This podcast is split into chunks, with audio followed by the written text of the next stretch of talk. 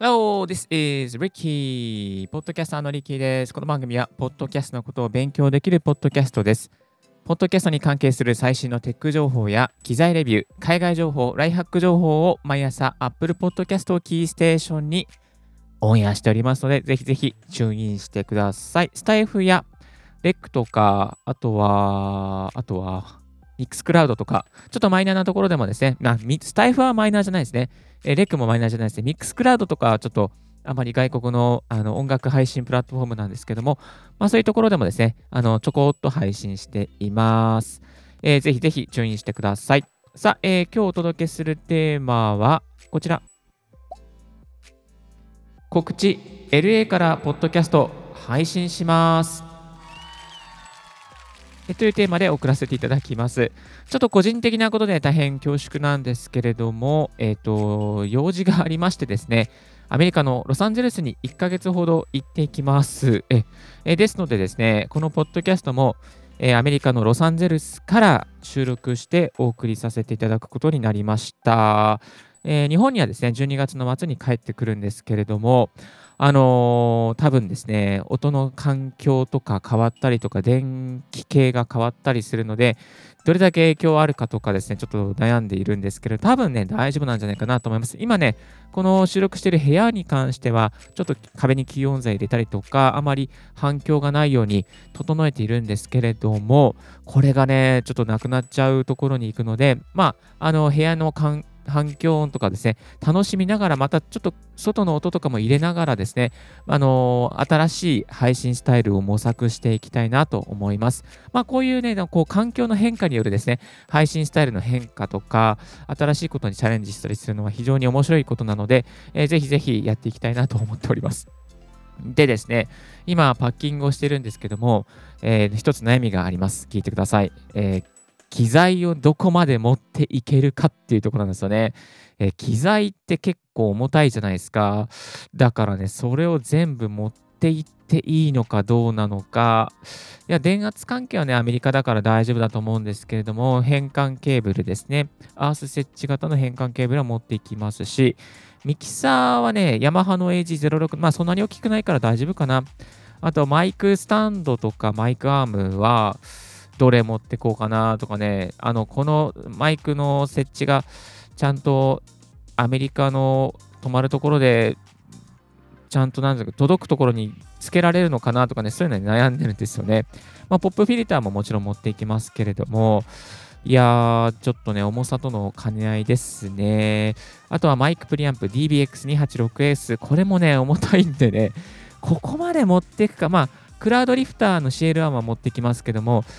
このマイクプリアンプどうしよっかなって今悩んでるんですよね。まあ持ってっちゃって、えー、大丈夫だったらいいんですけど、この前ね、あの、金沢に出張した時に、えー、この、えー、まあ、マイクプリアンプもちろん持ってかないですけど、ヤマハの AG06 とクラウドリフターだけで繋いだらですね、なんかノイズが入ったんですよね。だから、ちょっとこう、やっぱりマイク、マイクアンプもちゃんと、なんですよ、DBX も持っていこうかなとかね、ちょっと今悩んでるんですよね。まあ、ただ持っていくと重たいし、また、どうなっちゃうのかなと思いながら、まあ、途中であの機材だから壊れちゃったら嫌だなとか思いながら、なね、ロストしちゃったら嫌だし、まあ、そういう保険にもかけてるわけでもないしっていうところで、まあ、あくまでもね、これはプライベートで配信していますから、全然、あの全然仕事とは関係ないことでやってるのでね、ちょっとこの辺どうしようかなっていうふうに悩んで、え、おります。いやーね、どうなっちゃうのかな、どうなっこれからパッキングをしてみてですね、え持っていけるのか、そして持っていった時にどれだけ、あのー、機材にね、あの損傷があるのかないのか、一応ね、プチプチはね、ちゃんと持ってって持っているので、まあ、プチプチにくるんでですね、あのー、ちゃんとして補強して、えー、持っていきたいと思っておりますが、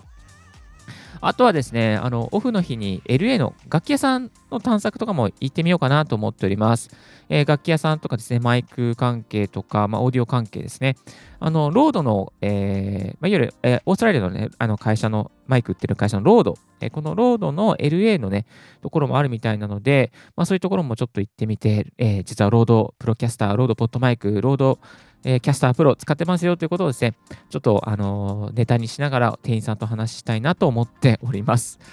えー、そんな感じでですね、LA の、え、オフの日とか、まあ、オフがあるかどうかもわからないんですけど、多分あると思うんですけどね。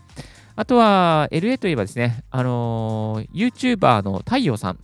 太陽さんがですね、バンライフっていうのをやってるので、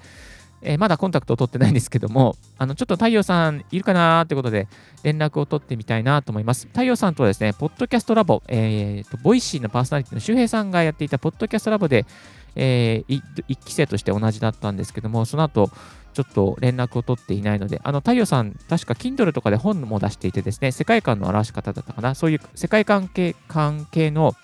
本本を出していらっしゃって、非常にね、あの演劇のノウハウとかですね、あのもう惜しみなく共有してくださっている方です。今、YouTuber としてですね、今、YouTuber が専業じゃないと思うんですけど、YouTube であのバンライフ、アメリカでえ車の中で生活する、バンでいろいろと旅をしながら生活する、そういうライフスタイルをご提供してくださっています。はい。え、太陽さん LA にいらっしゃるというふうに聞いているので、え、連絡取れるかな旅中かないなかったら、まあ、ちょっとわかんないけど、はい、という感じですね、えー、告知でございました。はい、えー、今日、今からパッキングをして、それでどうなるか、そして LA ツイッターとどんな音で撮れるのか、こんなこともですね、ちょっと旅をしながら皆さんにご紹介していきたいなと思います。えそして LA のですね、楽器屋さんに行ってみて、あ、こんな機材あった、あんな機材あった、なんかもですね、あのー、ま、紹介していきたいなと思いますね。もし店員さんとインタビューとか取れたら、なんか取っていきたいなと思うんですけども、うん。あとは、 TASCAM の Mixcast 4が売ってたらな、なんかちょっと買いたいなとかね。思っちゃったりしてるんですよね。まあ、 RODECaster Pro は他のあのプロジェクトで使っているので、なかなか個人的に使うことができないので、えー、というところですかね。はい。まあ、そんなこんなんでですね、ちょっと今日は告知で LA からポッドキャスト配信しますよということの告知でしたが、いやー、どうなることやら、まあ、頑張っていきたいなと思います。はい。えー、ではですね、次のコーナーに行きましょう。さあ、えー、今日の合わせて聞きたいなんですけども、えー、お得情報、ブラックフライデー10%オフ以上の音声配信機材5選ということですね。ブラックフライデーやってくれてますよ。まだまだまだまだ安いですね。もうね、あの、AT2020 の Amazon 限定タイプとか、 Blue Yeti とかも、もう本当にね、3000円とか4000円安くなってるモデルもありました。はい。えっ、ー、と、機材まだ買っていない方、スマホで、パソコンで収録、配信していて、ちょっと物足りないなと感じている方ですね、ぜひこのお得情報、ブラックフライデー10%オフ以上の、あ 10%, オフ以上の音声配信機材5選もチェックしてみてください。えっ、ー、とですね、こちら、ブログの記事でもですね、あの詳しくリンクあ、詳しくですね、解説するような形で、えー、記事にしておりますので、記事からもぜひご参照いただけたらと思います。そして、えー、最新のポッドキャスト関連ニュースですけれども、えっ、とですね、あ、そうそう、続きなんですが、ブラックフライデーまだまだ機材が安くなっています。検索の方法としてはですね、えー、この Amazon の、えー、ホームページに行っていただいて、そこからですね、あの、カテゴリーの選択があるんですね。カテゴリーの選択のところですね、ブラックフライデーを選択して、そこで、例えば機材とか、まあ、音声機材とか、マイクとか、USB マイクとかっていうふうに入力していただけると、あのすぐつく行き着くようになっております。リッキーの方もですね、あの詳しい、ポンとね、いけるのね、リンクを貼っておきますので、ぜひチェックしてみてください。そして、えー、Spotify が描くエンタメの未来と音楽と音声コンテンツの可能性、日本法人新代表が語るということで、マイナビニュースの方がですね、新しいニュースが流れておりました。えー、新代表のですね、こちらは、えー、トニーさんですね、トニー・エリソンさんが就任されたということで、早速インタビュー記事が流れておりました。で、このインタビューの中で抜粋なんですけども、音声クリエイターも個人で楽しんでいる人たちが、からプロまで幅広く存在しています。